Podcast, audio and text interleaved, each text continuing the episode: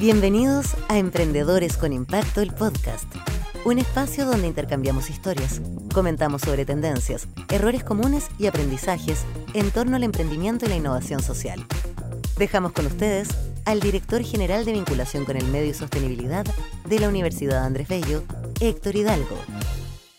Bienvenidos a otro capítulo de Emprendedores con Impacto, un espacio para compartir experiencias, aprendizajes, anécdotas y sobre todo una muy buena conversación con emprendedores que están haciendo la diferencia y que muchas veces se están haciendo cargo de los nuevos desafíos que está planteando el desarrollo sostenible.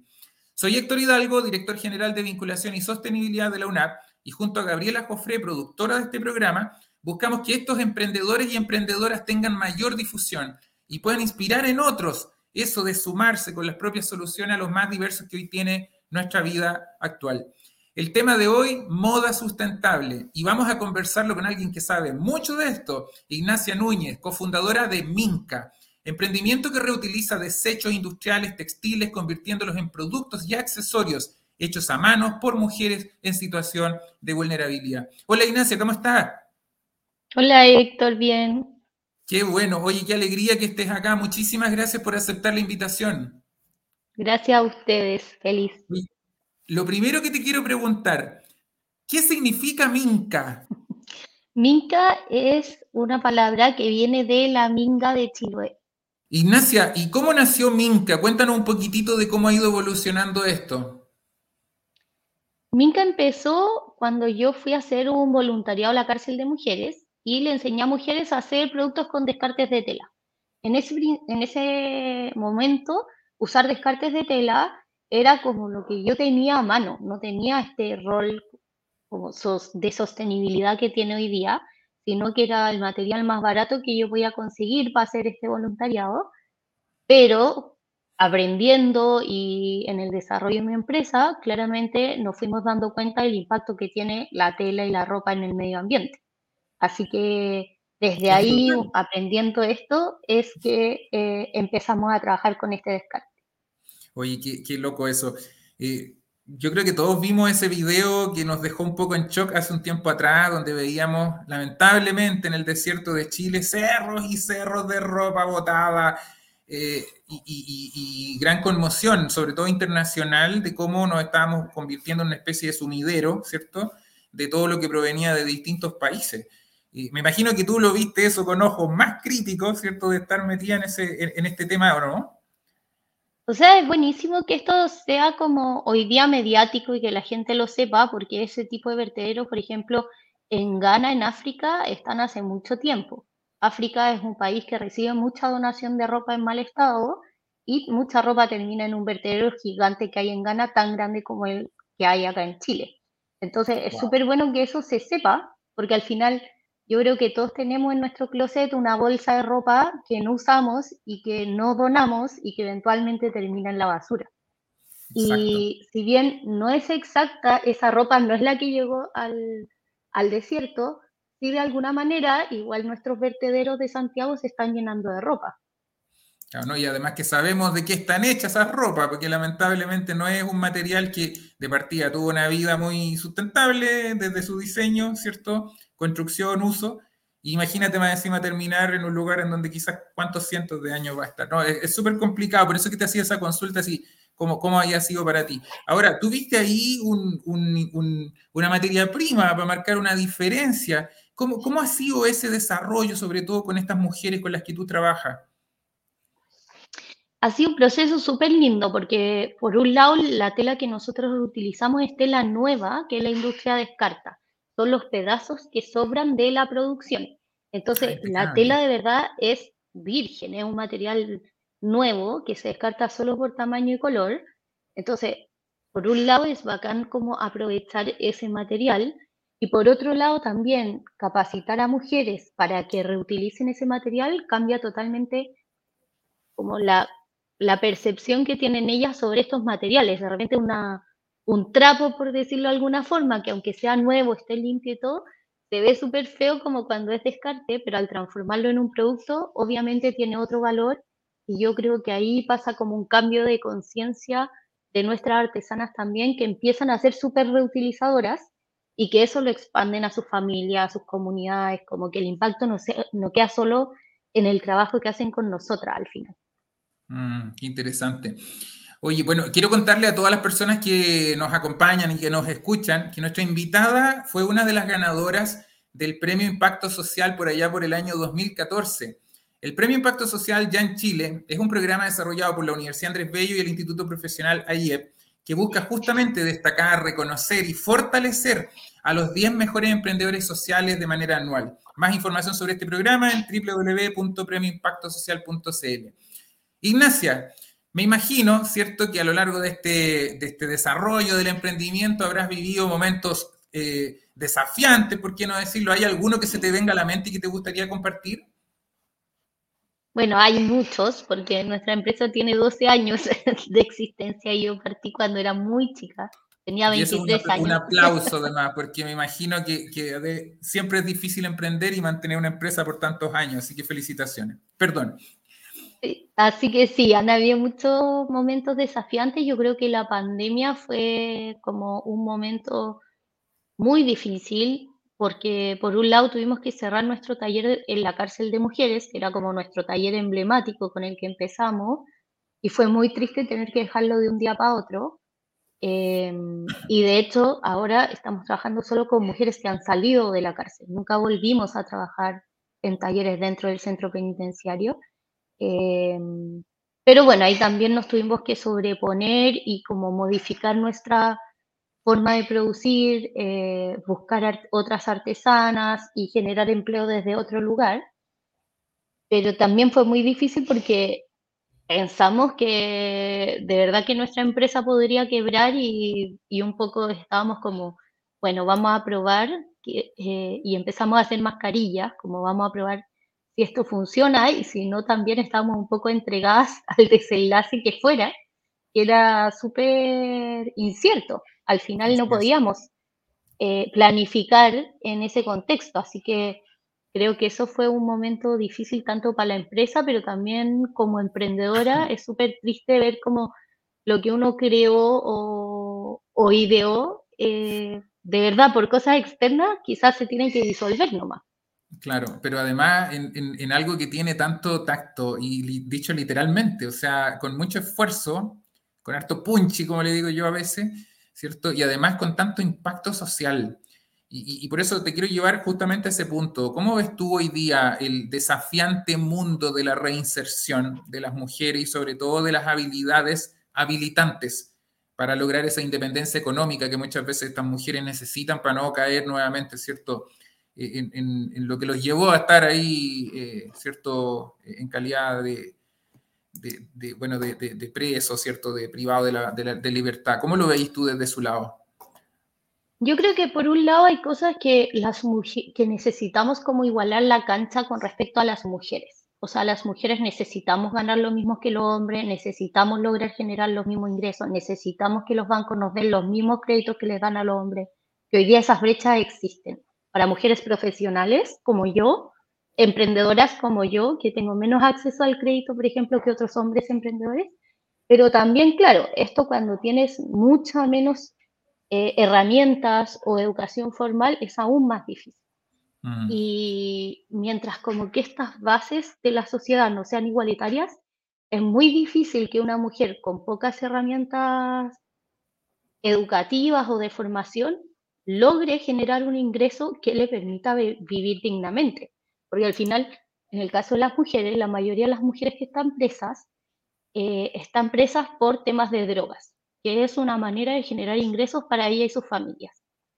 Y mientras no solucionemos eso, que, un que tengan un ingreso digno, eh, va a estar bien difícil la reinserción, porque mm. también nos pasa a nosotros que hemos trabajado en este tema, y que lo trabajamos, yo converso normalmente con muchas fundaciones que trabajan este tema, que finalmente la oportunidad también que nosotros estamos entregando no compite con lo que, con lo que significa vender droga.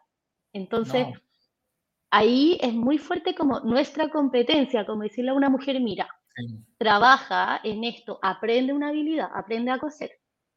Luego demora, no sé, seis meses en que esa mujer se perfeccione entrégame productos que yo te compro a X precio y que yo voy a vender eh, que puede llegar a ser un proceso de un año entre todo eso, a que esta mujer, una vez que está afuera, que se ve con el problema de tener que alimentar a su familia y tiene a un narco al lado diciéndole todo el día, mira, vendiendo esto vas a ganar 800 lucas eh, en una semana.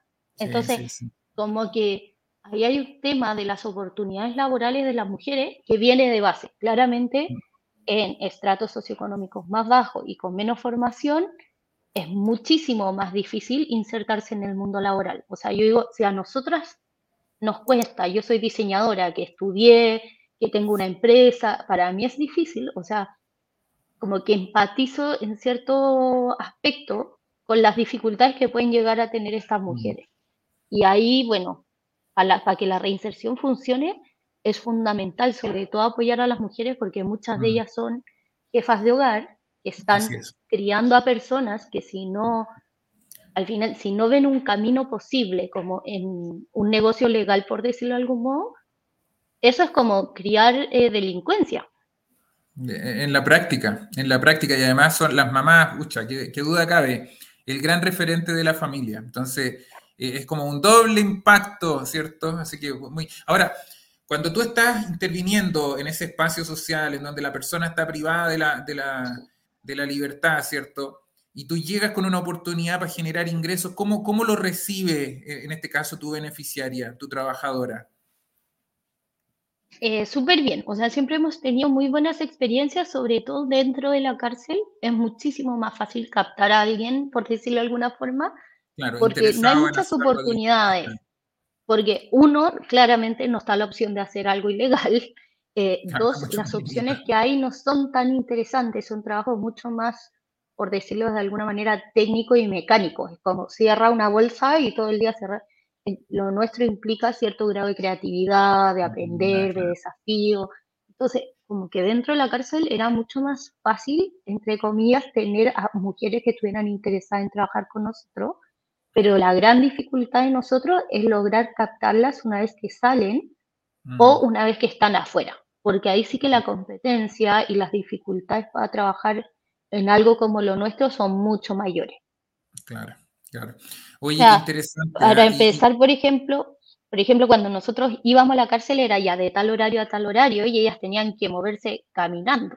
Pero una vez que están afuera, claro, de tal horario a tal horario, tienen que moverse en micro, incluso eh, tenemos que subvencionar a veces hasta el, transporte, porque de verdad son mujeres que no tienen ni uno, como que eh, ahí se vuelve difícil para todos, porque para, también para nosotros generar ese impacto es súper caro. No, y además que me imagino que la competencia, ¿cierto? Con todos estos productos importados que existen hoy día, también lo pone como, como en, una desigualdad nivel asiático. O sea, literalmente lo que puedes comprar por dos dólares versus lo que está producido en Chile, que quizás tiene un nivel de artesanía mucho más profundo, de dedicación, pero a la larga uno entiende también que estas dinámicas del mercado hace que mucha gente prefiera a veces los productos más baratos, aunque incluso duren menos, ¿cierto? Eh, Totalmente. Mm. Y ahí la competencia tampoco es que no nos puede como una pasada muy linda. Sí, me imagino. Ahora, ¿te ha tocado alguna historia alegre, por así decir, de alguien que después de haber vivido toda su etapa, haber pagado su deuda con la sociedad, ¿cierto? Haya continuado y tú digas, oye, ¿sabéis que acá tengo el caso de tal persona que, que realmente me gustaría destacar? Sí, tenemos varias historias. Tenemos una historia de una chica que trabajó con nosotros, estuvo casi dos o tres años con nosotros dentro, en el taller que hacíamos dentro de la cárcel, luego salió, se siguió capacitando con nosotros fuera y ella continuó con nosotros trabajando hasta que encontró un empleo de tiempo completo y ahí ya dejó de trabajar con nosotros. Y hoy día estamos trabajando con una, con otra señora que ella también está en, en su proceso de reinserción, salió como hace un año de la cárcel y con ella también estamos trabajando hace un tiempo. Qué lindo, ¿ah? Qué lindo. Me imagino que para ti eso debe ser súper significativo, ¿no? Sí, obvio que ellas también se adapten a trabajar con nosotras. O sea, al final igual trabajar con alguien significa adaptarse al otro. Es una relación de confianza que igual se construye. Así que de eso yo soy súper agradecida de todas las artesanas que trabajan con nosotros, que no todas vienen de eh, como de este contexto penitenciario, también tenemos otras señoras que son dueñas de casa, que se han ido formando por nosotros en sostenibilidad y continúan trabajando con nosotros. Pero yo creo que todas las mujeres al final nos entregan como que es una confianza mutua. Por un lado, ellas confían en nosotros para que les demos pega y ellas y nosotros en ellas para que porque hacen su trabajo súper bien. Mm. Oye, tocaste un tema que me gustaría preguntártelo. Ya estoy, yo lo voy a llamar el espacio del tirón de oreja. Cuéntanos un poquitito. ¿Cómo ves tú que se comporta el cliente, el chileno, el chileno de a pie que va a comprar? ¿ya? Eh, ¿Tú crees que estamos siendo más sensibles respecto del comprar productos más sustentables, que son más socialmente responsables, que tienen quizás características, o nos da lo mismo nomás y siempre elegimos lo más barato? ¿Cómo lo ves tú en el ámbito de la... No, yo creo que sí hay como un, o sea, hay una disposición mayor a pagar cuando los productos tienen cierto impacto, pero sí que el cliente te va a exigir igual que a cualquier retail o a cualquier marca. Entonces, lo que sí o sí tu producto tiene que tener es que sea un producto de calidad. Como que obviamente ninguno de nosotros va a comprar algo que eh, no es un producto de calidad, porque nadie quiere gastar su plata en eso, menos un producto que es más caro que el promedio. O sea, nuestros sitios, por ejemplo, están alrededor de los 10 mil pesos. No es un producto súper caro, pero tampoco es un producto barato. Entonces, obviamente que tenemos que cumplir esa expectativa. Entonces yo creo que ahí es como un consejo también para los emprendedores que uno tiene que adaptarse a ese mercado. Yo por muy social que sea o muy ambientalmente consciente, tengo que cumplir con los estándares que el mercado exige, tengo que vender como el mercado exige. O sea, nuestras redes sociales igual son una red social que muestra una marca de moda, no solo nuestro propósito. Y creo que es súper importante, o sea, no quedarse eh, solo en el propósito, que es súper importante y es súper valioso, sino cumplir con la expectativa al final de tu cliente, porque si no, es obvio, o sea, nadie quiere comprar cosas muy feas ni que no, no nada. al, final yo creo que es la clave. A mí me pasaba cuando, cuando obviamente era bien joven, ¿cierto? Que compraba ropa, no sé, un suéter, una polera, lo que sea. Eh, hoy la venden súper barata, a un precio ridículamente barato. Hoy, qué bueno, voy a comprar dos, tres. Y después de dos, tres lavadas ya estaba todo deformado, todo deshecho, apelotona. Y decía, esto fue plata perdida. Al final, quizás pagar un poquito más, y de hecho hoy día es lo que suelo hacer. Por eso te preguntaba ahí. Ahora, ¿cuál es, cuál es, este es como el espacio ya del marketing, cuáles son, crees tú, las características o los atributos que te hacen una marca eh, única? ¿Qué es, lo que, ¿Qué es lo que predica tu marca cuando tú haces este compromiso con tu cliente? Yo creo que lo primero es que son diseños que son atractivos y que son diseños únicos. O sea, nosotros de verdad tenemos un montón de cintillos, no sé, debemos tener, eh, por ejemplo, en cintillo unas 20 variedades y todos los diseños son nuevos. Como usamos descartes de tela, tenemos muchos productos distintos en distintos colores. Eh, eso de todas maneras llama la atención y hay ciertas mujeres que lo valoran y en segundo lugar, que todo sea hecho a mano y en Chile le da de todas maneras otra calidad. Nuestro producto es eh, comparado, por ejemplo, con la industria asiática como el retail, eh, claramente se nota la calidad que tiene y hay gente que valora eso. Yo creo que esos son como los mayores atributos. ¿Y la, gente es consciente o no? Es como, digo, de comprar una moda, obviamente de diseño. E incluso le voy a agregar la variable de la reutilización. Porque de repente también pasa que hay ropa que está en buen estado, muy bien mantenida, incluso a veces de marcas muy reconocidas, pero quizás ya cumplieron el estándar de uno, uno ya quiere ir por otro lado y, y esa ropa queda ahí como, en muchos casos, para la basura. O sea, literalmente se van en la bolsa negra cuando otra persona lo podría utilizar. ¿Tú crees que ahí también estamos o no conscientes de eso? Yo creo que el consumidor chileno es como súper, como que no quiere votar nada, eso sí, como que es, un buen reciclador. Somos buenos acumuladores. los roperos llenos de, repente se van al chancho. O sea, como hay cosas, por ejemplo, que no, a que no tienen valor ya. Por ejemplo, nosotros en general a veces nos llega ropa y tratamos uno de que nuestras mismas artesanas, si les sirve, se lo lleven antes de romperlo, porque encontramos un despropósito romper algo que está en buen estado para hacer un producto. O O sea, preferimos que se siga usando.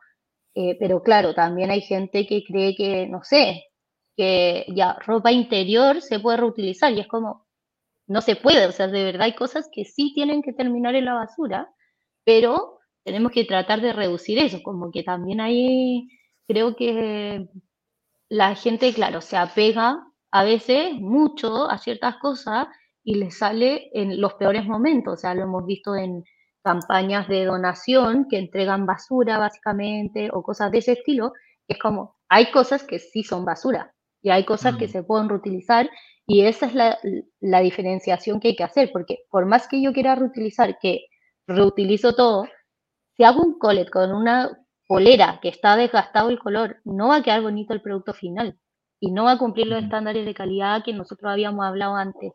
Nadie lo va a querer comprar, comprar básicamente. Exacto. Oye, ¿y cómo llega Minca a los clientes? ¿Tiene venta directa? ¿Participa en retail? ¿Cómo, cómo llega el producto? Trabajamos principalmente con nuestra página web. ¿Cuál es tu eh, página web? Ahí para, que quienes nos escuchan aprovechen ahí de buscarte. Es www.causaminca.cl, todo se puede comprar por ahí. Y eh, también tenemos un corner en una tienda en el drugstore donde pueden ver presencial y estamos en Da City y en Falabella como marketplace. Excelente. Eh, y además tenemos una línea de negocios que es B2B, como hacia los negocios, hacia de negocio a negocio, que vendemos regalos corporativos. Buenísimo, buenísimo. Oye, eh, yo creo que sería súper bueno que, a ver, el mundo de la, de la moda sustentable o de la moda en general tiene mucho, quizás desconocido, por hacer, ¿cierto? Eh, porque es una de las industrias más complicadas medioambientalmente, ¿ah? no solamente en lo social, sino que sobre todo en lo medioambiental, o sea, la cantidad de agua, colorantes eh, y, cuánta cosa hay para producir. A veces una prenda, uno, uno como consumidor final lo desconoce, no, no tiene idea, porque todo le llega listo, lo compra bonito, etc. ¿ya? ¿Qué pasa con los emprendedores? Ellos, que, los que te estén escuchando y que están emprendiendo en moda, ¿Hay algún consejo tal vez que tú quisieras darle después de todos estos años de trayectoria que has estado con Minca? Yo creo que lo principal para los que quieran emprender en moda, que es una industria también súper llamativa, es que saber que, o sea, con la ropa que existe hoy en día nos podemos vestir todos, por lo menos armar cuatro closets cada uno. O sea, más ropa en el mundo no se necesita. Eso está claro. Entonces, uno, reutilizar lo que ya existe, usar el material que ya existe, porque cada polera de algodón, aunque sea orgánico, está usando millones de hectáreas de campo en el mundo y agua y etcétera. Eh, uno, reutilizar. Otro, hacer servicios para que nosotros podamos reutilizar o reciclar nuestra ropa, porque eso también hay muy poco.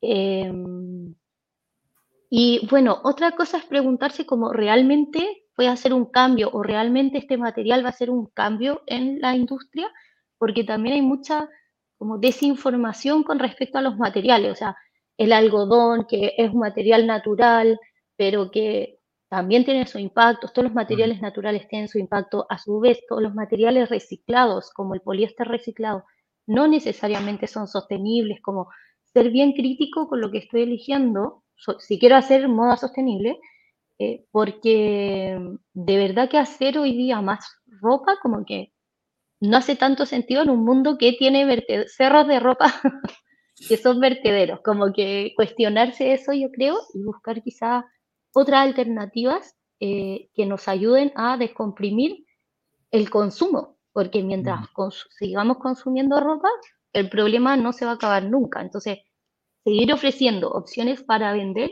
eh, no sé si es lo más sustentable en el mundo. O sea, pensar dos, tres, cuatro, cinco veces, ¿cierto? Para saber cuál va a ser el valor diferenciador, el aporte, ¿cierto? Que, que va. Súper interesante. Y ahora, quizá hay algún tema que no hayamos conversado, algo que no puede quedar en el tintero y que te gustaría compartir con quienes te están escuchando, Ignacia. Eh, como animarlos a de verdad a desarrollar, sus proyectos y que también saber que como que este camino de la sostenibilidad es un camino que de repente cuando uno empieza como, bueno, yo llevo 12 años en esto, entonces sí soy súper crítica con muchas cosas, pero es un camino positivo igual, en la medida que uno vaya aprendiendo, y, y vaya como aplicando las cosas que aprende a su empresa, porque sí o sí el mundo también va cambiando y van a pasar millones de cosas para adelante que nos vamos a tener que adaptar. Entonces, ser un emprendedor que se adapta y que aprende y que aplica cosas en su empresa, porque nunca vamos a ser 100% sostenibles si no vamos como mejorando en el día a día. Increíble. Sabes que yo quiero agradecerte mucho este consejo, porque dijiste dos cosas que no he escuchado en muchos programas que hemos grabado. Casi todos nos han dicho que es importante aprender, pero tú fuiste muy ahí específica en agregar y aplicar lo aprendido. Así que yo te lo agradezco muchísimo. Ahí, ahí, se notan la, la, las heridas de guerra, como le digo yo, ¿cierto? De todas las batallas que a veces uno le tocan como emprendedor. Ignacia, te quiero dar las gracias por haber compartido tu historia, sencillamente felicitarte por el trabajo que estás haciendo, ¿cierto? gracias. con tus artesanas. Eh, invitar a, obviamente a toda la gente que te siga en tus redes sociales, ¿cierto? Que compren tus productos, eso es súper importante. Y también, bueno, darle las gracias a cada uno de los que nos escucharon hoy día. Por supuesto, no olviden suscribirse, seguirnos en nuestras plataformas. Este podcast se transmite por YouTube y por Spotify. Seguirnos en nuestras redes sociales. Compartan este capítulo y como siempre nos vemos en la próxima. Que estén todos muy bien. Chao Ignacia y chao a todos. Chao, Muchas gracias, que estén bien. En nombre de la Universidad Andrés Bello, agradecemos a todos quienes nos acompañaron y los esperamos en nuestro próximo capítulo.